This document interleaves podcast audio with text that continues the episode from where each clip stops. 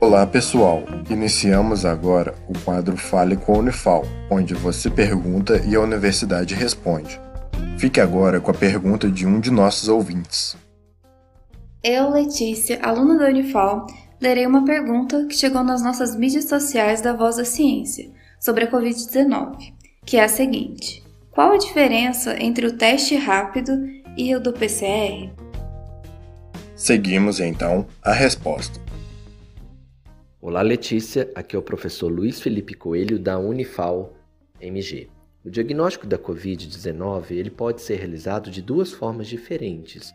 A primeira, considerada até o momento a mais sensível, é chamada de PCR. Essa técnica consiste na detecção de material genético do vírus a partir das secreções que foram coletadas do nariz e da garganta dos pacientes. Esse material coletado ele é encaminhado a um laboratório e os pesquisadores vão fazer reações químicas para amplificar e detectar esse material genético. A segunda possibilidade de diagnóstico é a detecção de anticorpos contra o vírus no sangue das pessoas que foram infectadas.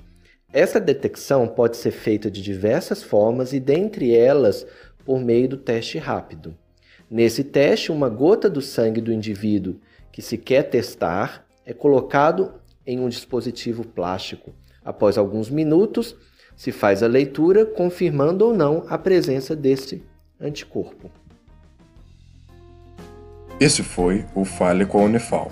Caso também queira participar, entre em contato com o projeto A Voz da Ciência através das redes sociais, Instagram, Facebook ou YouTube. Sua dúvida é sempre bem-vinda. Esse projeto de extensão tem o apoio da Rádio Federal de Alfenas FM.